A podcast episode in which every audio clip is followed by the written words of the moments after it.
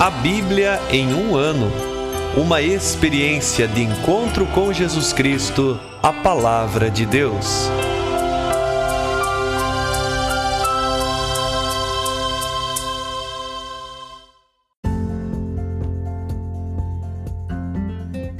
Olá, eu sou o Bruno, seminarista da Diocese de Ponta Grossa, Paraná. Você está ouvindo o podcast A Bíblia em um ano. Usando um plano de leitura cronológico, vamos ler a Bíblia inteira em 365 dias, descobrindo como a história da salvação se desdobra e se atualiza em nossas próprias vidas e na vida da Igreja. Estamos usando a Bíblia Católica com a tradução oficial da Conferência Nacional dos Bispos do Brasil. Você pode baixar o plano de leitura completo por meio de um link que você encontra na página do Instagram a Bíblia ponto em um ano ou do facebook.com barra seminário PG. Inscreva-se nesse podcast por meio da plataforma que preferir para receber as notificações diárias dos novos episódios.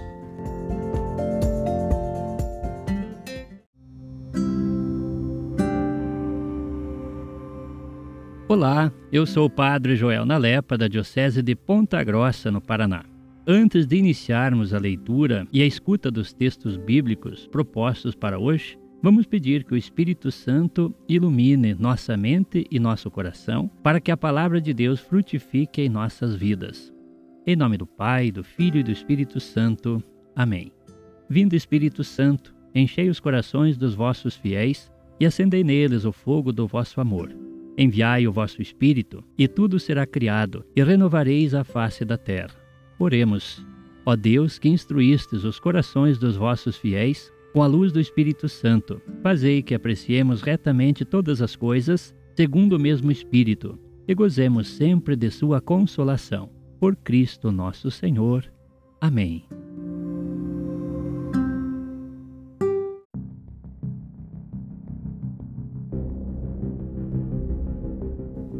Hoje é o dia 322 do nosso podcast.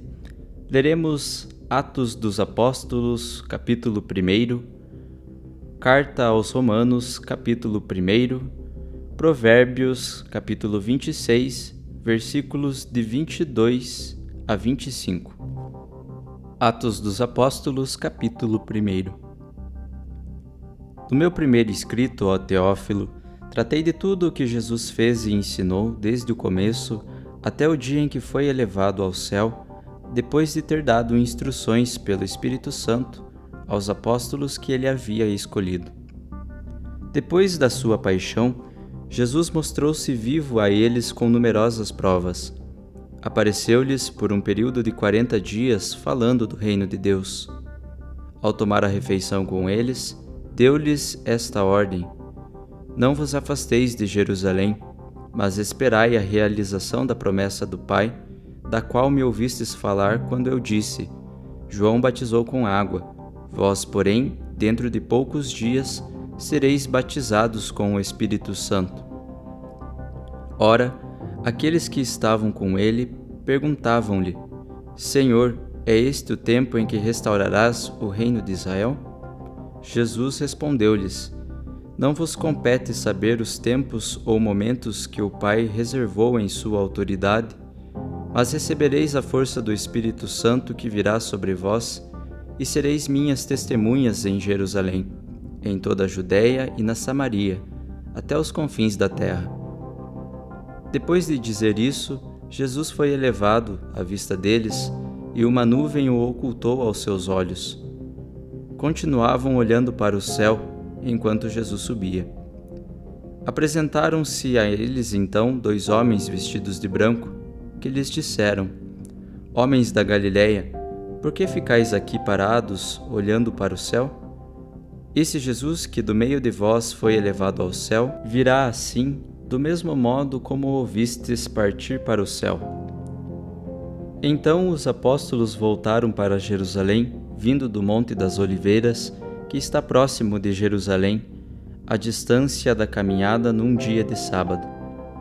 Entraram na cidade e subiram para a sala de cima, onde costumavam reunir-se.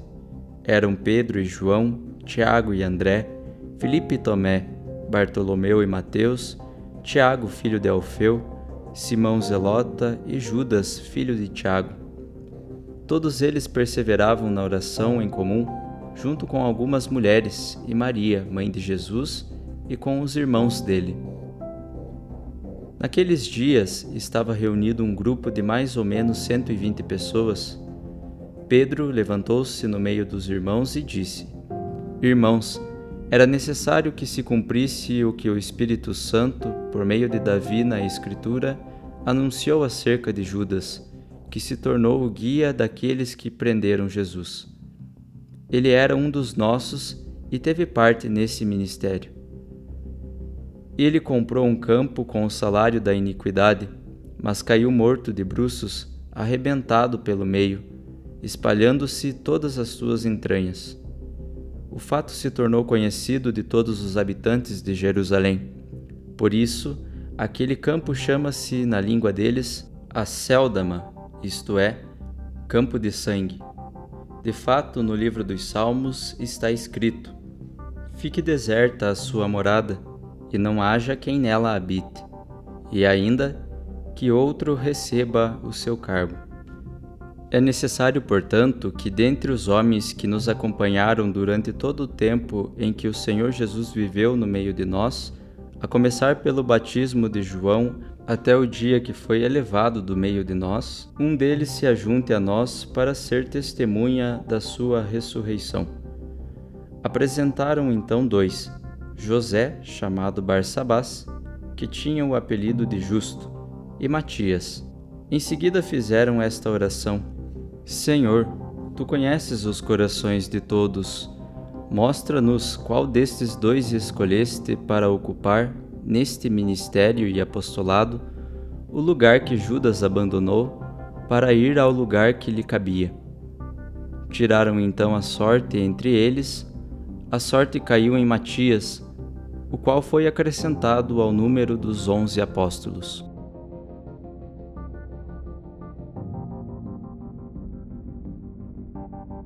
Romanos capítulo 1 Paulo, servo de Cristo Jesus, chamado a ser apóstolo, separado para o Evangelho de Deus, que foi prometido por meio de seus profetas nas Sagradas Escrituras, a respeito de seu Filho, o qual, segundo a carne, era descendente de Davi, mas segundo o Espírito de Santidade, foi constituído Filho de Deus com poder desde a ressurreição dos mortos, Jesus Cristo, nosso Senhor. Por ele recebemos a graça e o apostolado em vista da obediência da fé para a glória do seu nome, entre todas as nações, dentre as quais também vós, eleitos de Jesus Cristo a todos os que estão em Roma, amados de Deus e chamados santos, a vós graça e paz da parte de Deus, nosso Pai, e de nosso Senhor Jesus Cristo. Primeiramente dou graças ao meu Deus por meio de Jesus Cristo, por todos vós, pois a vossa fé é proclamada no mundo inteiro. Deus, a quem presto culto em meu espírito pelo Evangelho de seu Filho, é testemunha de que constantemente me lembro de vós, pedindo sempre em minhas orações que eu possa, algum dia, visitar-vos de acordo com a vontade de Deus. Desejo vivamente ver-vos para compartilhar convosco algum dom espiritual, a fim de seres confirmados, isto é, para ser consolado juntamente convosco por meio da fé comum, vossa e também minha. Aliás, irmãos, não quero que ignoreis que muitas vezes me propus ir até vós, mas até agora tenho sido impelido, a fim de colher algum fruto, tanto entre vós como entre as demais nações. Sou devedor tanto aos gregos quanto aos bárbaros, tanto aos letrados quanto aos sem instrução. Por isso, desejo anunciar o Evangelho também a vós que estáis em Roma eu não me envergonho do Evangelho, pois ele é poder de Deus para a salvação de todo aquele que crê, primeiro para o judeu, mas também para o grego.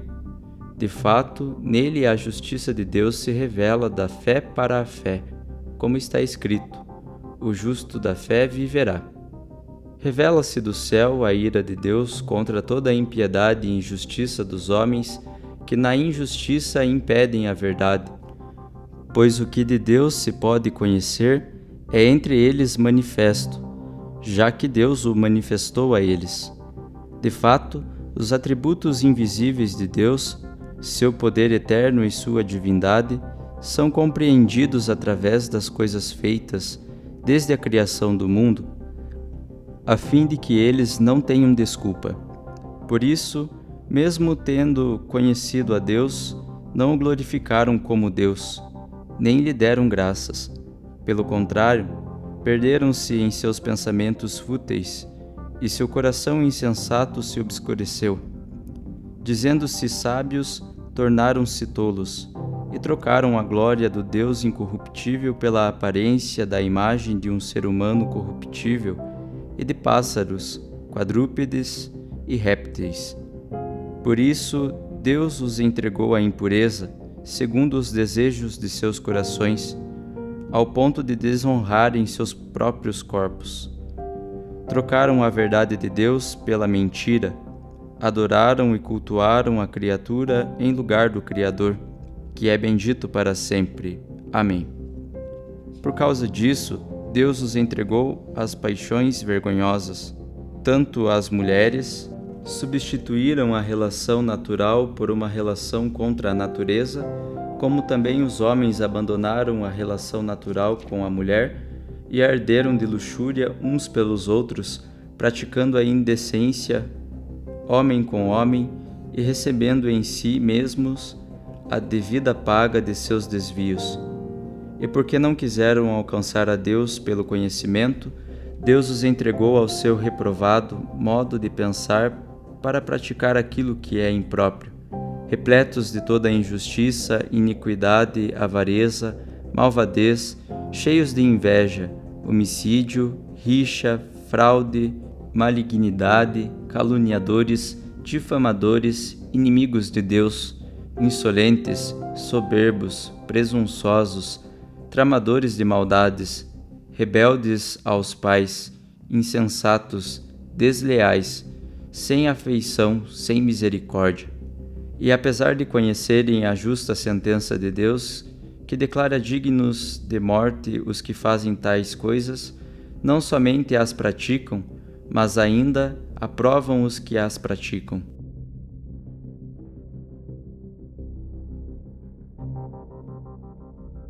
Provérbios capítulo 26, versículos de 22 a 25. As palavras do caluniador são insinuantes, elas chegam até o íntimo das entranhas. Como escória de prata recobrindo um vaso de barro, assim são os lábios levianos e um coração maligno. O inimigo fingirá com os lábios, tramando ciladas no coração. Quando suavizar a voz, não lhes des crédito, pois tem sete abominações no seu íntimo.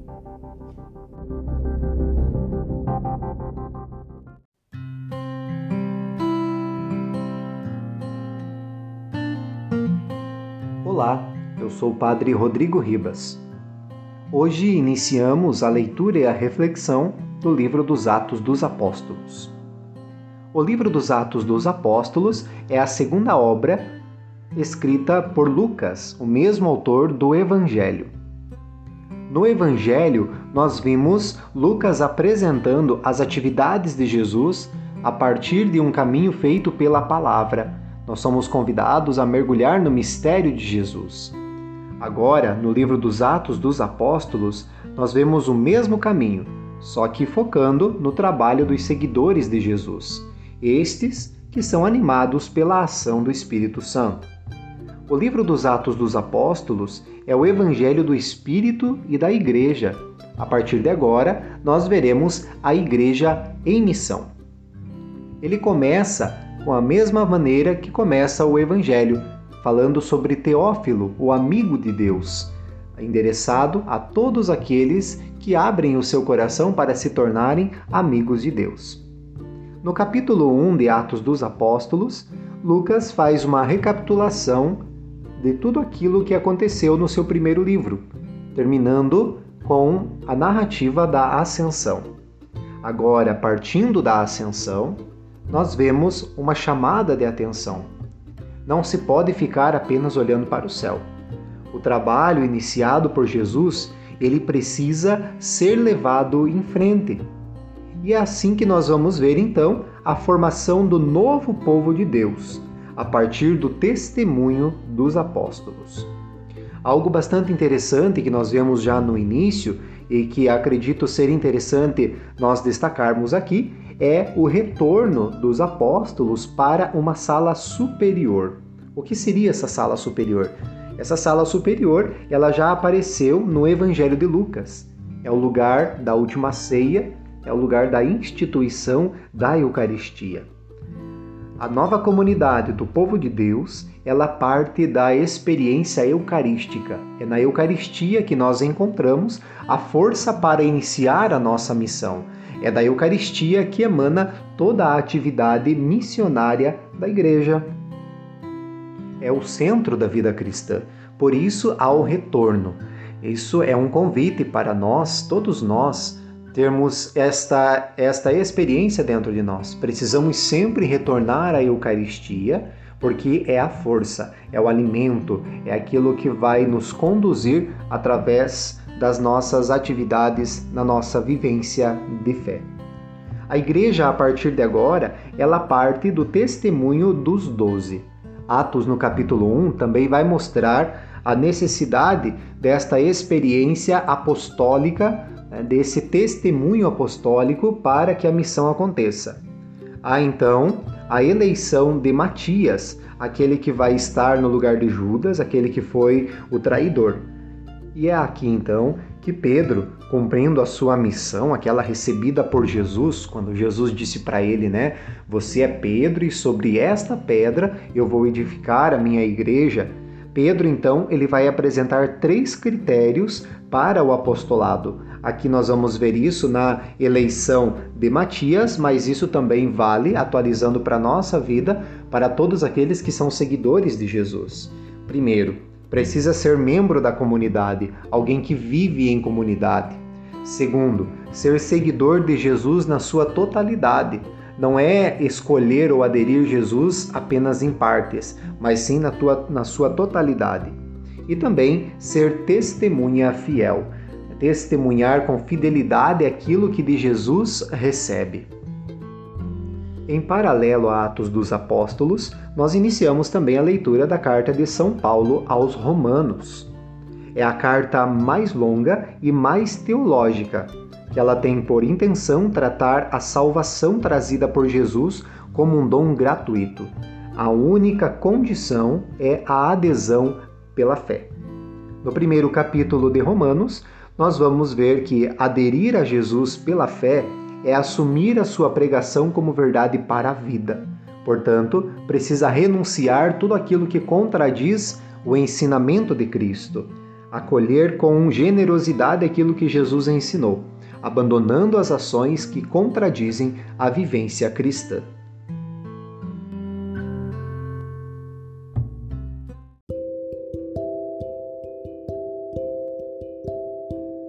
Querido irmão, querida irmã, Jesus afirma a todos nós: Felizes os que escutam a palavra de Deus e a põem em prática. Peçamos que a palavra que acabamos de ouvir se faça vida em nós e inspire as nossas ações. Oremos. Ó Deus, concedei ao vosso povo alimentar-se cada vez mais da vossa palavra e nela encontrar a fonte da vida. Por nosso Senhor Jesus Cristo, vosso Filho, na unidade do Espírito Santo. Amém.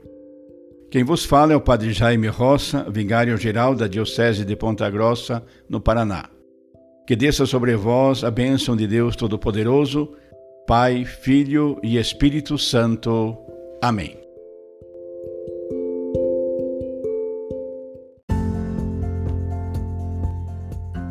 Você acaba de ouvir mais um episódio do podcast A Bíblia em um Ano Continue nesse bom propósito de ouvir, ler e praticar a palavra de Deus.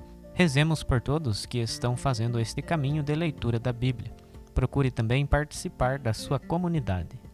A permissão para uso do plano de leitura The Bible in a Year com o padre Mike Schmitz e Jeff Kevins foi concedida por Ascension. A versão original pode ser baixada em ascensionpress.com. Todos os direitos desse plano estão reservados à Ascension. Os demais conteúdos do podcast não são criados, revisados ou apoiados por Ascension. Até amanhã!